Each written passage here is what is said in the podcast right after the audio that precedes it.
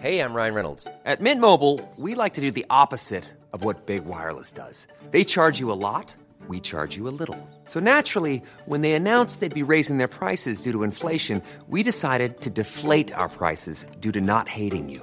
That's right. We're cutting the price of Mint Unlimited from $30 a month to just $15 a month. Give it a try at mintmobile.com slash switch. $45 upfront for three months plus taxes and fees. Promo rate for new customers for limited time. Unlimited more than 40 gigabytes per month. Slows. Full terms at mintmobile.com. L'Entertainment Lab by Newton Studio, c'est le podcast 100% Brain Entertainment. Créatifs, responsables de marque, directeurs de plateformes technologiques, Pure Players Entertainment et Communicant 3.0 nous partagent leur point de vue sur l'avenir des marques et du divertissement à l'ère digitale. Ce podcast est animé par Alexis Ferber. Alors bonjour à tous, euh, je suis ravi d'accueillir euh, Mathias Weber euh, pour cette édition de l'Entertainment Lab. Bonjour Mathias. Bonjour Alexis. Et voilà, donc on a la chance de recevoir Mathias qui est, bah, qui est producteur au sein de, de, de 4 de 5 films ou 24-25 films, Ouais, il, va, 24-25, il va nous dire. Euh, donc euh, voilà, Mathias a un, bah, un vrai parcours de producteur. Euh, il a une actu évidemment avec un film qui sort, que j'ai adoré d'ailleurs, Boîte Noire. On va y revenir, mais bon, c'est pas l'unique sujet évi- évidemment de ce podcast. Alors tout d'abord, Mathias, comment de- es-tu devenu producteur? Est-ce que c'est une passion d'enfance? Est-ce que tu peux nous dire un peu les, les grands moments qui ont fait que bah, tu es devenu euh, producteur Euh, alors, en ce qui me concerne, moi je, travaille depuis longtemps et je continue d'avoir une activité dans les effets visuels, les industries techniques euh, du cinéma, parce que je m'occupe d'un studio qui, s'a- qui s'appelle euh, Autre chose euh, depuis 21 ans maintenant. Euh, j'ai aussi, euh, il faut l'avouer, euh, je suis ce qu'on appelle un enfant de la balle, parce que j'ai une mère qui s'appelle Fabienne Servan-Schreiber, qui est productrice audiovisuelle au sein d'une boîte qui s'appelle Ciné TV. Le, le, je, je me suis, je suis arrivé dans les effets visuels un peu par accident parce que ne sachant pas trop vers quel sein me vouer, mon baccalauréat en poche, j'ai cherché à faire des stages professionnels afin de trouver euh, une passion qui, euh, voilà, Mhm. qui me motiverait pour faire les 5 à 6 ans d'études nécessaires euh, à devenir un, un vrai professionnel. Et au cours de ces stages, j'ai eu la chance de, de participer à un tournage en étant euh, troisième assistant metteur en scène ou runner ou, ou souffre-douleur sur un, un film d'Eli Chouraki qui s'intitule Harrison's Flowers, qui se tournait à Ah. Prague avec euh, Andy McDowell, Adrian Brody, euh, Brendan Gleeson, Mhm. Marie Trintignant et, et tant d'autres, euh, qui était une, vraie aventure formidable. T'avais quel âge à ce moment-là J'avais t'es- 18 ans. Ah oui, donc ça a dû être marquant là. T'es rentré dedans là. Ouais, j'avais 18 ans et on refaisait la guerre à Prague avec des stars étrangères. C'était euh, voilà une chance vraiment euh, inouïe. Euh, C'était euh, formidable pour moi d'avoir euh, une approche plateau euh, très enrichissant. Euh, ça m'a permis euh, voilà, de, de- de voir à quel point euh, l'entreprise qui est de faire un film et de raconter une histoire euh, euh, avec tous les rouages que ça nécessite, tout- toutes les compétences euh, que, que ça réunit euh, est extraordinaire. Ça m'a permis aussi de le voir au premier, euh, du premier plan, parce que j'étais l'assistant personnel aussi de- du réalisateur Eli Chouraki. Wow. Ouais. Et, et, euh, et du coup, on, on faisait la route ensemble. Bon, comme je venais d'avoir mon permis, euh, c'est lui qui conduisait la voiture jusqu'à son hôtel et moi, je la ramenais jusqu'à mon hôtel, qui, comme tu peux l'imaginer, n'était pas le même euh, classe d'hôtel. Euh, mais j'ai pu aussi voir à quel point être réalisateur, parce que c'est ce, que, c'est ce qui m'intéressait à cette époque-là, de me projeter là-dedans, était euh, euh, quelque chose de... de assez- au fond, euh, avec, on est chef d'équipe, mais on est assez solitaire dans ses Oui. décisions, ses choix, ses doutes. Et c'est euh, le réalisateur et la personne qui se met euh, le plus euh, à nu. Euh, et et, euh, voilà, c'est cette espèce de, de gros volume d'activité tout d'un coup euh, où on travaille tous les jours on- sur des, des, des- des- des- des volumes horaires de fou furieux euh, et, puis- et- et que demande un tournage, puis tout d'un coup ça s'arrête net Ouais. euh, et de- de- de- d'être témoin de, de- voilà, du côté un peu plus compliqué qui est la solitude du réalisateur, enfin qui doit porter ça dans, un, dans une œuvre très collective, m'a- fait dire que je ne voulais pas faire ça, ce métier.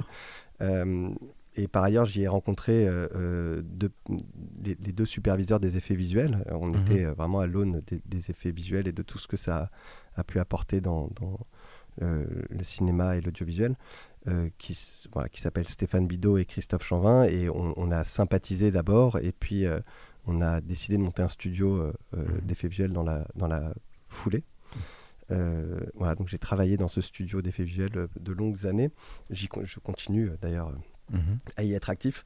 Et un jour, j'ai été, euh, euh, on m'a proposé en tant que jeune chef euh, d'entreprise des industries du cinéma et de l'audiovisuel, le CNC, je me souviens que c'était Véronique Kella qui était présidente du CNC à ce moment-là, m'a contacté pour, pour rentrer dans une commission qui était l'aide sélective au court métrage. Mhm.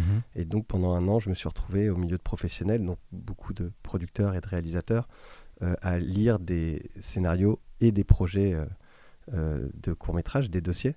Mhm. Et on, on- on débattait, on donnait un avis.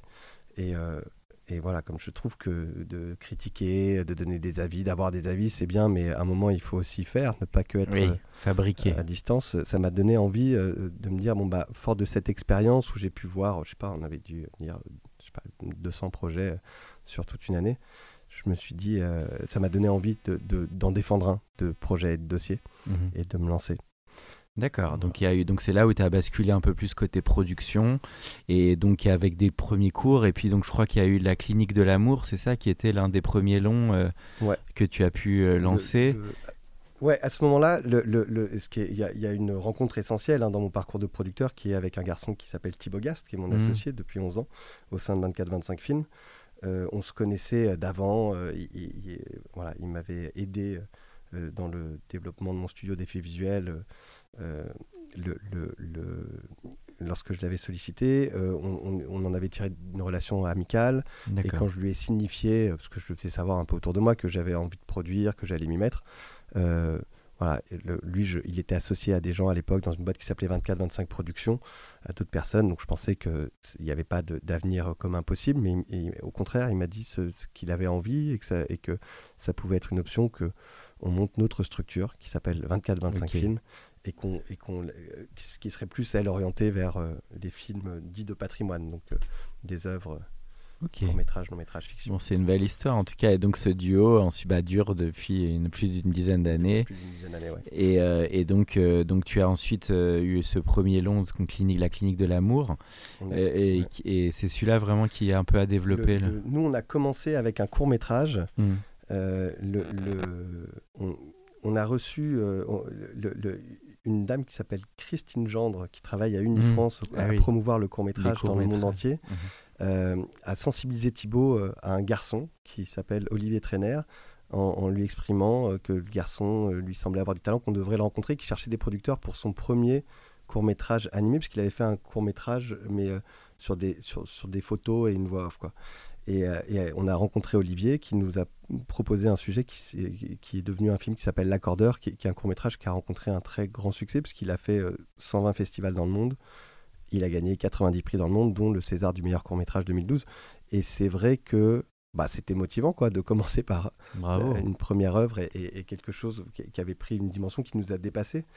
Euh, c'était motivant pour le succès, mais euh, c'était motivant aussi parce qu'on l'a pas vu venir, ce succès, euh, qu'on a juste essayé de faire du mieux possible, euh, tout jeunes Mhm. débutants que nous étions, euh, euh, main dans la main avec Olivier, qui est un réalisateur extrêmement talentueux, qui a, qui a un- son premier long métrage qui va arriver bientôt sur vos écrans, qui s'intitule Julia. Et, et, et ça nous a, voilà, à la fois le chemin était motivant et, l'accomplissement de ce chemin avec ce, ce succès voilà, nous a plutôt motivés. Dans le même temps, puisque tu parlais de la clinique de l'amour, euh, le Thibaut avait travaillé chez LGM et avait rencontré Artus de Penguern à cette occasion D'accord. au, euh, dans- au cours de la production de son premier long métrage qui s'intitule Grégoire Moulin contre le reste de l'humanité. Contre Oui. l'humanité.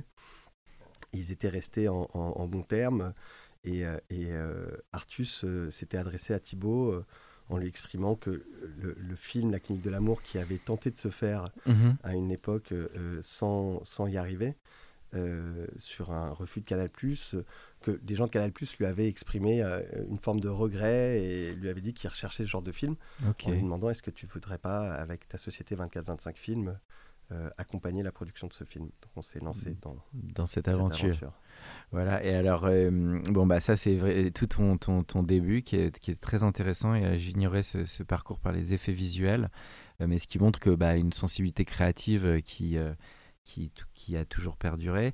Alors, on va parler un peu du, script. euh, Peut-être. euh, euh, parler quand même quelques mots de, sur Boîte Noire quand même, parce que bon, pour, pour, faire un peu un flash forward, donc ça, ça a été le lancement. Puis après, ce que j'ai vu, c'est que bon, j'imagine la rencontre avec Yann Gozlan était assez clé, parce qu'il y a eu Un homme idéal, qui était un très bon film, et puis Boîte Noire. peut-être au-delà de tous ces films, pour aller vraiment dans ton métier, qu'est-ce qui fait pour toi la force d'un bon script côté storytelling, parce que tout part de l'écrit, donc j'imagine que c'est très important pour toi et, comment, euh, bah voilà, qu'est-ce qui est le plus important pour toi dans le développement d'un scénario et quel rôle toi tu, joues par rapport à ça en fait? Le, bah, nous, notre, première approche, elle est très euh, simple, hein, euh, voire naïve, mais très sincère. c'est celle d'un spectateur. nous, hmm. on, s'intéresse et on aime à, à, travailler, à investir de l'énergie, du temps et, et, le, talent qui est le nôtre, euh, toute chose égale par ailleurs, sur des, projets qu'on a envie de voir au cinéma. Après, c'est hmm. laborieux et long. Euh, donc la première chose, c'est euh, qu'il y ait une résonance profonde chez le spectateur qui est en nous. Quoi. Mhm. voilà, ça, je pense que c'est la base. ensuite, fort de nos expériences passées, il y, a une chose qui nous importe beaucoup à Thibaut et à moi, qui est nos, nos, interlocuteurs avec Mhm. Euh, qui on accompagne, parce que le, le, faire un film, c'est euh, quand même des fiançailles. Euh, oui, c'est de l'humain, quoi. Ouais, c'est des fiançailles sur un, un, temps long. et, et, sur un, temps tumultueux aussi. Il, y a, mhm. des, il, y a, des, hauts, il y a des bas, mais il y y a quand même beaucoup, beaucoup de, de, réponses négatives, beaucoup de difficultés et d'étapes à franchir. Et, et c'est important que, que, ce chemin se fasse vraiment main dans la main avec euh, beaucoup de, respect et, un objectif commun. Et donc avec les metteurs en scène et les auteurs, euh, pour toi ce sont souvent les réalisateurs qui ont amené les projets ou est-ce qu'il y a aussi parfois des développements de script où tu as trouvé ensuite les metteurs en scène? Tu as quelle école là-dessus euh, ça, différent parce que je crois que Boîte Noire il a été un peu, un peu long à aboutir. Boîte Noire ça a été long. Boîte Noire je pense qu'il y a une idée qui s'est très vite dessinée dans la tête de Yann, mm. que c'est un film qui lui est très personnel et que ça c'est par exemple une des données qui nous parle à nous en tant que producteurs de se dire tiens Là, on a un talent dans lequel mm. on croit vraiment. On en croit d'autant plus que euh, il a été développé euh, au sein de notre structure 24-25 films, dans le sens où Thibaut Gast, euh, avant même qu'on soit associé, a produit le dernier court métrage de Yann qui s'intitule Echo. Puis après, effectivement, mm-hmm. on a fait Un homme idéal, on a fait Burnout, on a fait Boîte noire, et là, on s'apprête à tourner Vision, qui est son prochain film. Euh, le, donc on a confiance dans le talent, mais euh, on a aussi confiance dans le sujet. C'est-à-dire tout d'un coup, on se dit, tiens, non seulement il y a un talent qui on croit, mais il, arrive avec un sujet qui lui est très très personnel, dans lequel il va investir beaucoup de choses. Oui. Et et sublimer pas mal de choses. C'est très important pour un producteur de sentir la passion de, du son metteur en scène et sur le sujet. Alors là, je sais pas s'il avait un lien finalement à ce sujet lié à l'aviation. Il, il a peur il, a, peur de prendre l'avion Non, je pense qu'il est fasciné et, en plus, ça avait un écho chez nous. Yann, il est, il, est fasciné par les crashs aériens. Euh, il a, c'est un, réalisateur absolument habité par euh, ses sujets euh, et ses personnages. Ça, ça, vire quasiment à l'obsessionnel.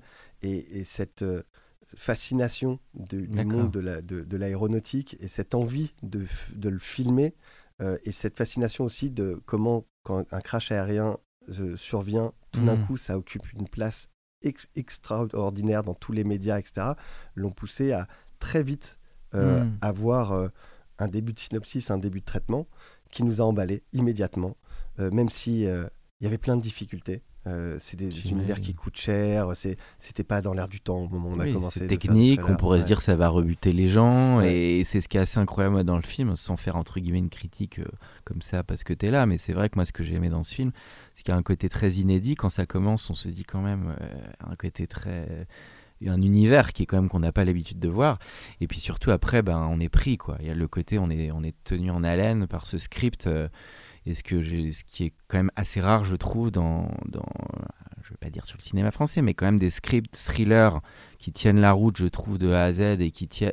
Enfin voilà, moi c'est ce qui m'a beaucoup plu, donc j'imagine qu'il y a eu beaucoup de taf sur ce scénar. C'est ça qui a été long. parce que j'ai, on a remarqué, j'ai vu qu'il y avait 3-4 personnes créditées au script, donc j'imagine que, que pas pour abou parce que c'est vrai que les auditeurs s'en rendent pas compte, mais un scénario, un très très bon scénario, c'est parfois plusieurs années, c'est plusieurs versions, c'est c'est voilà, c'est pas que on claque dans les doigts et on tombe les 120 pages. C'est peut-être tu peux en parler de ce cheminement, c'est oui, bah, intéressant. on a très vite eu euh, ce traitement euh, qui était euh, très alléchant. Parce mm. que ça posait, les persos étaient là en bride, l'environnement aussi.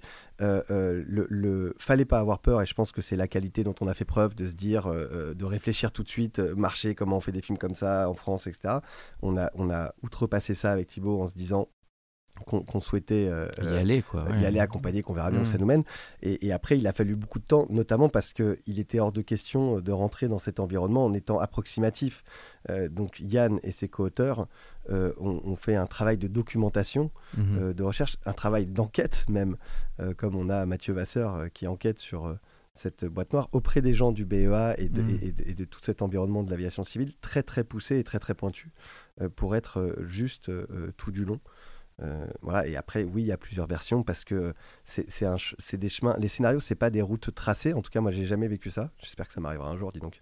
Le, le, on, prend des chemins euh, avec beaucoup de conviction. Les auteurs, surtout, prennent des chemins avec beaucoup de conviction. Et nous, notre rôle de producteur, c'est que quand ils sortent du chemin qui est le cap qu'on s'est ensemble fixé avec mmh. une ambition, euh, une envie de cinéma, euh, quand ils sortent du chemin, leur exprimer pour essayer de, retrouver euh, une autre voie qui, qui, respecte un peu ce, pacte de départ.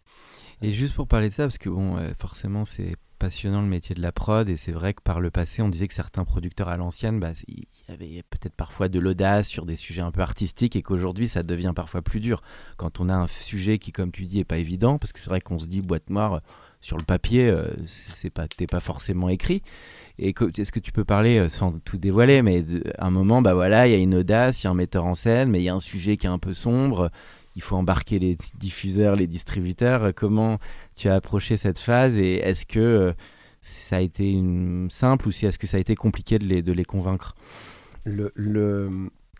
Moi, je pense que, un, on a une chance inouïe euh, euh, d'exercer ce métier en France. Mhm.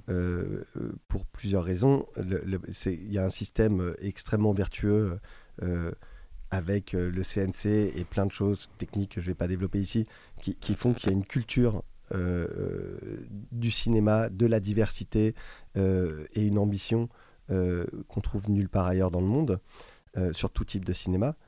et, et qui touche le monde entier, puisque les films des plus grands auteurs, réalisateurs du monde se font souvent en partenariat avec la France. Mhm. d'Almodovar en passant par Sorrentino. Souvent, ils viennent tourner là après, comme Lynch, où il y a même des auteurs étrangers qui ont besoin de la France, de se retourner vers la France, vers un peu de, pour la créativité. Quoi. Où il y a de la, de la coproduction, parce que c'est mhm. un, système assez euh, euh, voilà, inédit euh, et, génial. L'autre chose, c'est que les, les, les partenaires qu'il faut savoir réunir pour faire un film sont, sont, quand même très souvent des passionnés de cinéma. Euh, donc nous, ce sur quoi on a misé et, qui, a, qui, a, été un, pari euh, payant, c'est que le scénario qu'on a mis du temps à faire, effectivement, et qu'on a présenté vraiment quand on était sûr de notre force avec ce scénario, euh, a eu un écho plutôt très favorable chez nos interlocuteurs comme étant un scénario ambitieux, mais, mais tenu et une vraie promesse de cinéma. ça nous a aidés. Donc il faut un scénario quand même extrêmement abouti pour qu'à un moment les gens plongent. Toi, c'est ta conviction de producteur ou est-ce que parfois on peut embarquer les gens un peu au stade du traitement, des V1, euh, bah, suivant les. Il y a de tout pour toi là-dessus? je, pense qu'il y a de tout. Je, pense que quand... moi, ma croyance, c'est qu'il faut arriver avec des choses euh, abouties quand on est porteur d'une ambition. Euh, bon, parfait. Alors on va parler un peu du monde des marques. C'est vrai qu'on est sur l'Entertainment Lab qui parle aussi du, de l'évolution aussi des marques qui jouent un rôle par rapport à l'image. Euh, est-ce que tu as approché cette phase aussi parfois de placement de produits? Euh, Je sais que tu as eu des passerelles avec le monde de la communication, parce qu'au lancement de ta société, vous avez, fait de la publicité et vous avez produit. Euh, comment tu vois ça aussi, bah, cette passerelle avec le, monde des marques liées à raconter des histoires? Je ne vois pas bien. C'est vrai que le, quand on monte avec Thibaut Gas 24-25 films, il, avait aussi des intérêts dans une autre société qui s'appelait 24-25 Productions, dans lequel il faisait beaucoup de productions de films publicitaires et institutionnels, et qu'on a produit même ensemble quelques films dits de commande qui permettent de dégager des marges et de financer du développement, parce que le développement, ça coûte cher. C'est bien 34 mmh. ans pour faire un script, mais euh, ça coûte des sous. Le, monde euh, euh, des marques, je ne sais pas quoi te dire. Je pense qu'il y a beaucoup de choses qui, qui pourraient être faites. Mhm. Il y a eu des partenaires marques sur notre film. C'est quelque chose aujourd'hui d'un peu obscur malgré tout. C'est pas très clair. C'est un peu boîte noire aussi, quoi. Ouais, il y a des, y a des. Donc nous, on, on travaille beaucoup avec une société qui s'appelle Il Valais. Mhm. la société d'Eric Nebo, euh, on, voilà, il y, a des, on a eu heureusement des aventures formidables et il y en a qui sont euh, moins heureuses parce que c'est pas c'est pas très tangible quoi avec les marques. Euh, D'accord. Eux ils arrivent à l'étape du script par exemple des Valent et pour les parce que comment tu vois l'étape du placement de produit souvent à l'étape du script. Non, pour l'étape du script. Après le, le, le, fait est que la frontière entre une marque qui s'insère dans une œuvre euh, parce que l'œuvre l'intéresse et que le, succès de l'œuvre peut euh, ruisseler sur, le, sur la marque, et une marque qui pense qu'elle va pouvoir faire de la promotion à travers une œuvre, elle est très ténue cette frontière et, elle se doit d'être respectée et c'est ça qui est un peu obscur. C'est-à-dire que euh, d'expliquer que voilà, Pierre Ninet va à un moment avoir des habits ou une montre et que ça pourrait être tel ou tel habit, ça change rien à l'histoire ni euh, à, l'impérieux euh, mmh. droit d'auteur du réalisateur,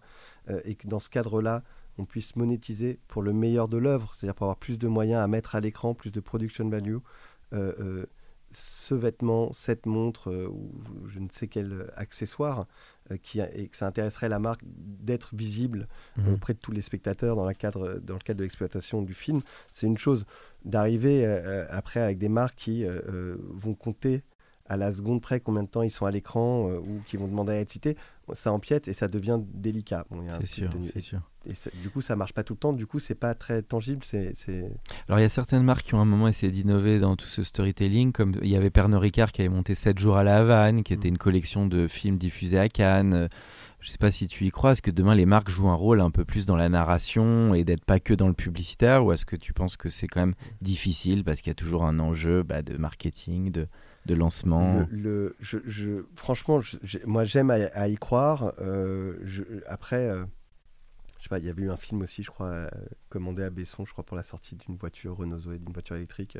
Mhm. le, le, Mais pour l'instant, je vois pas trop D'accord, le bout. Mais bon, on va voir. Hein. On a fait, tu sais, on a produit un film Zai Zai Zai Zai, l'adaptation de la BD de Fab Caro. Et il, se trouve que c'est un film qui a un univers très, euh, très singulier, très unique, qui n'est pas naturaliste. Euh, et on a pu faire un joli placement de produit, euh, par exemple, parce que la volonté de la mise en scène était qu'il n'y ait qu'une seule et même voiture un peu partout, un monde où il y aurait une, uniformisation. C'est-à-dire, ça allait dans le sens de, l'humeur du film. D'accord. Donc, on a pu créer un partenariat intéressant avec, avec Renault bénéfique pour le film, euh, bénéfique dans le sens de l'histoire et, et, pas contrarié. Mais c'est assez rare ce type d'occasion. Super. Alors, on va passer maintenant à la partie diffusion. C'est vrai que bah, un film comme Boîte Noire, bah, tu as parlé de toute la genèse et de comment bah, cette passion convainc des, partenaires. Et puis, bah, à un moment, il y a le mystère d'une sortie, euh, d'un lancement. Bah, là, la mayonnaise a super bien pris et, et, ça marche très fort. Est-ce que tu peux parler de toute cette étape de la distribution euh, entre l'annonce, le lancement, euh, euh, et puis bah, comment ça se gère entre prod, distributeur, exploitant, et puis peut-être que tu parles aussi de comment ça s'est passé là en fait, comment tu as vécu toi cette sortie et, et bah, ce développement où le public est au rendez-vous. Le, le, ouais, après Toujours une part de mystère, évidemment. Non, non, non c'est pas tant ça. Moi, je ne saurais pas être technique parce que sur le, plan marketing, etc. évidemment, c'est des choses qui se font euh, en collaboration avec les distributeurs. Euh, on a tendance euh, à leur faire confiance. à un mhm. moment, on est quand même embarqué dans la même histoire, la même aventure et on a le même intérêt. Le mieux du film. Boîte Noire est sorti dans un contexte singulier. il avait une première date de sortie au 22 novembre 2020. Euh, Ah oui. mais on était en plein confinement, donc euh, il a été reporté. Il a été, la date de sortie a été reportée par deux fois. Euh, le, Heureusement. Et, et- et on était, moi je sais pas, j'aurais préféré possiblement pas de, pas de confinement. Ah oui, oui, pas de confinement. Non, mais je veux dire, heureusement que ça a été déplacé, c'est ça que je veux dire. Non, bien sûr. Et, le, et, le, et, jusqu'au au tout dernier moment, la date de sortie restait à, à- débat. Là, on a une chance euh, voilà, que, que- qu'on mesure euh, maintenant avec ce succès, c'est que les équipes de studio euh, Canal+, qui sont les distributeurs du film, ont été euh, absolument euh, formidables parce que euh, euh, très enthousiastes sur le film, euh, très responsables sur leur rôle qui était de sortir ce film dans ce contexte de crise, très à l'écoute euh, des angoisses qui peuvent être celles du réalisateur, celles des producteurs, euh, euh, et, et à, à protéger le film. On a senti des- des- des- une Mhm. équipe euh, très investie à protéger le film et à lui donner ses meilleures chances. Euh, et, et ils l'ont fait, et, et oui, ça a fonctionné. Bon, bah, en en tout cas, c'est super et je pense que ça redonne aussi, ça redonne aussi des, l'envie aux spectateurs de revenir en salle, comme moi j'ai eu, parce que je l'ai vu le même week-end qu'avec Back Nord et j'ai, j'ai beaucoup aimé les deux. Et je trouve que bah, c'est aussi avec des très bons films comme ça que ça donne envie peut-être à des spectateurs qui auraient eu peut-être des résistances à revenir petit à petit en salle. Moi, c'est ce que je pense euh, euh, aussi. Le nouvel écosystème des plateformes, eh, comment tu le vois? Est-ce que toi, tu aimerais à un moment produire des séries? Est-ce que tu vois un impact sur ton travail de producteur? Est-ce que ce sont des partenaires aussi que tu vois aussi sur certains projets? Euh, Comment tu vois cette évolution? Le...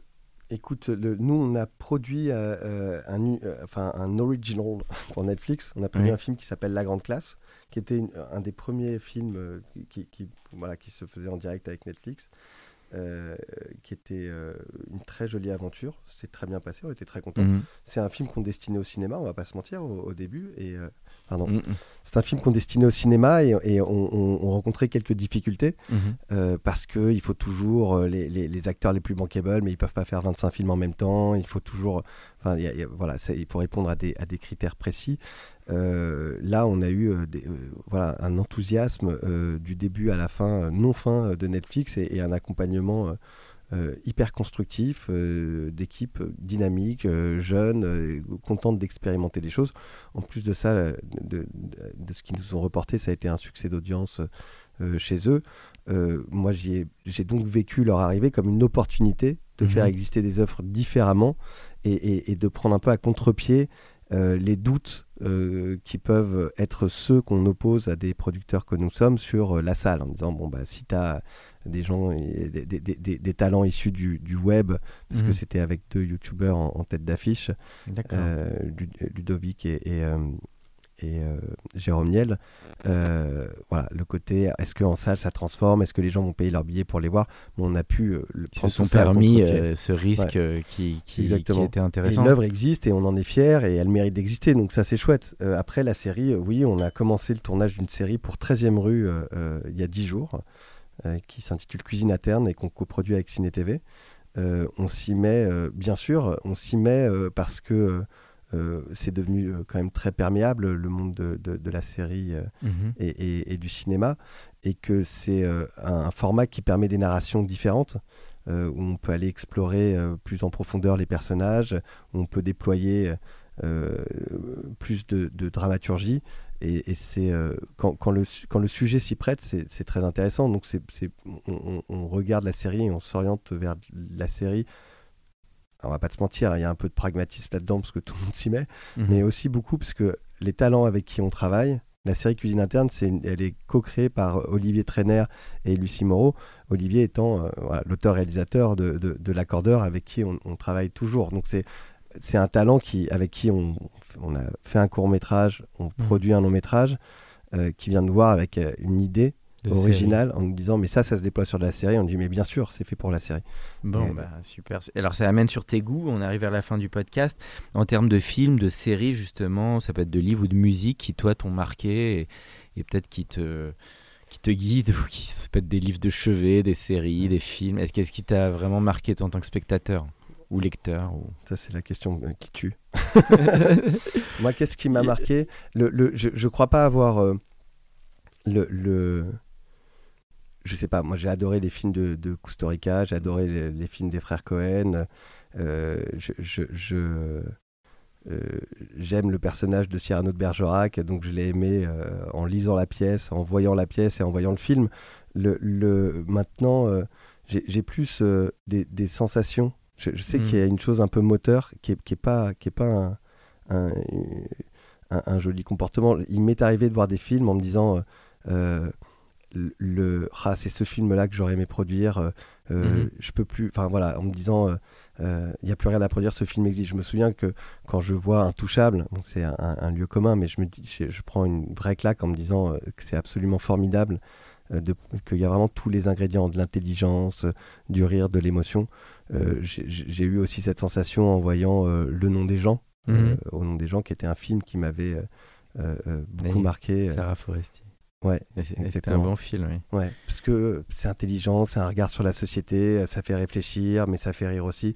Bon, et, et, j'imagine, et il y en a beaucoup d'autres, mais c'est, mais c'est des choses un peu moteurs où je me dis, tiens, euh, enfin, j'aime cette, la, concurrence qu'on a entre producteurs euh, parce qu'elle existe quand elle est euh, motivante comme ça, c'est de se dire, tiens, ils ont réussi.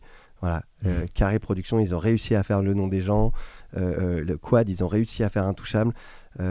Il y avait la famille Bélier aussi, je trouvais ça euh, mhm. hyper réussi sur tout ce que ça comportait comme émotion. Donc, dire euh, euh, Jericho, ils ont réussi à faire ça. Il faut qu'on arrive à élever aussi le niveau et à, tendre vers faire des œuvres qui, voilà, qui racontent des choses, qui ont du sens et qui apportent des émotions qui est un peu aussi un renouvellement de la production, parce que ce sont aussi des nouveaux finalement producteurs qui ont émergé. Je sais pas si toi tu admires certains prods, est-ce que je sais pas les, les anciens, les Claude Berry, les j'admire euh, toutes les productions parce que quand on sait ce parcours, ah oui, le parcours du combattant qu'il y a derrière.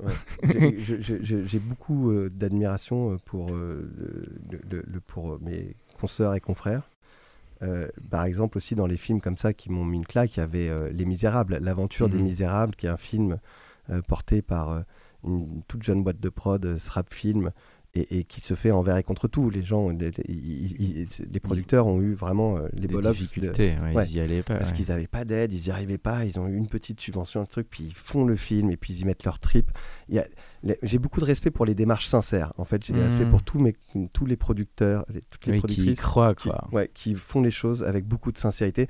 je suis un peu moins impressionné, je dois t'avouer, par euh, les, les, les, les, alchimistes qui recherchent des recettes. D'accord. Ça veut dire que toi, ce que tu préfères, peut-être, le, tu le dis un peu en filigrane, mais la joie de ce métier, c'est quand ça voit le jour et que tu vas au bout. Est-ce que le plus dur, c'est justement tout ce parcours du combattant? Qu'est-ce que toi t'aimes et que tu, qui est plus dur dans le métier, tu dirais?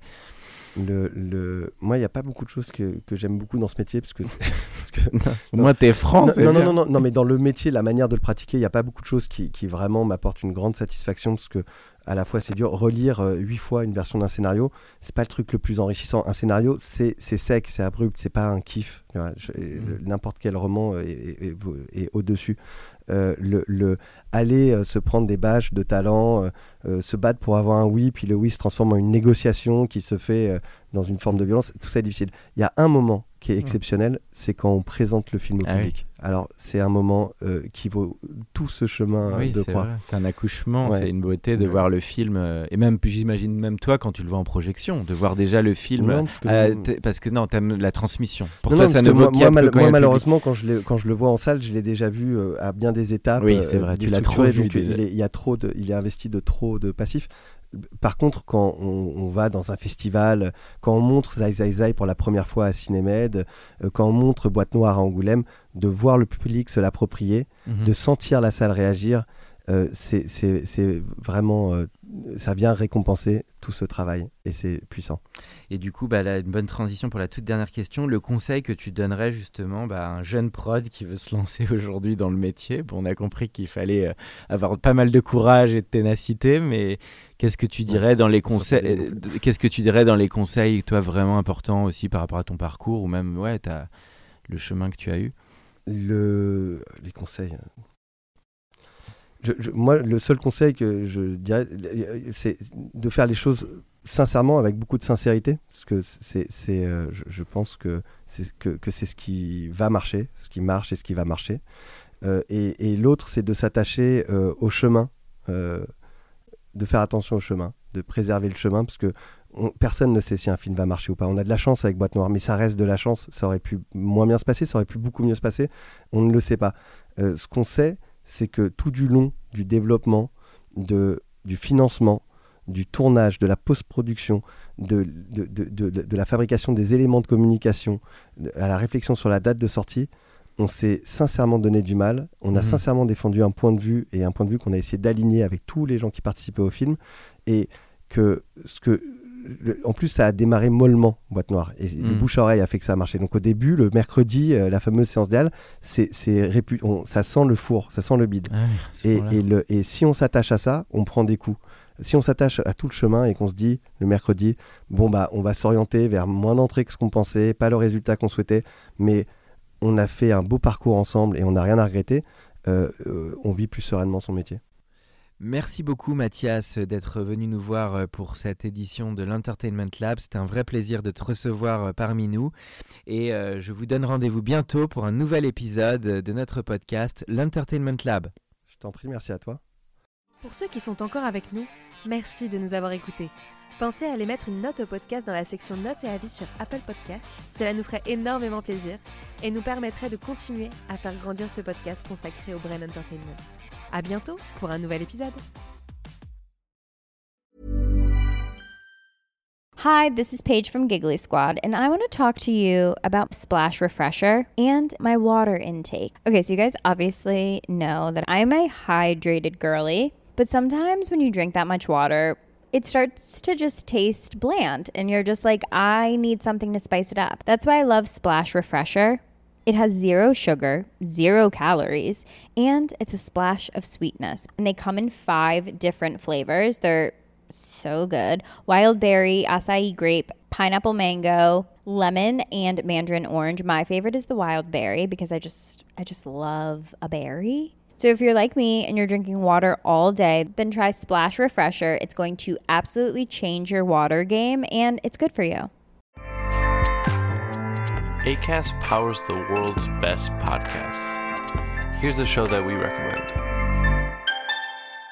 The Real Housewives is a guilty pleasure for most, but if you're looking to not feel guilty about that pleasure, tune in to Everything Iconic with me, Danny Pellegrino, where I break down all the messy moments and behind the scenes antics of Bravo's popular franchise. And on Everything Iconic, I also interview celebrity guests like Kelly Ripa, Kiki Palmer, Drew Barrymore, Cameron Diaz, and more about their guilty pleasures, their past work, and so much more. So if you're pop culture obsessed and find yourself watching way too much reality TV like me, tune in to Everything Iconic with Danny Pellegrino wherever you listen to podcasts.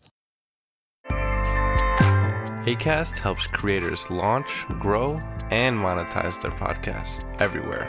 ACAST.com.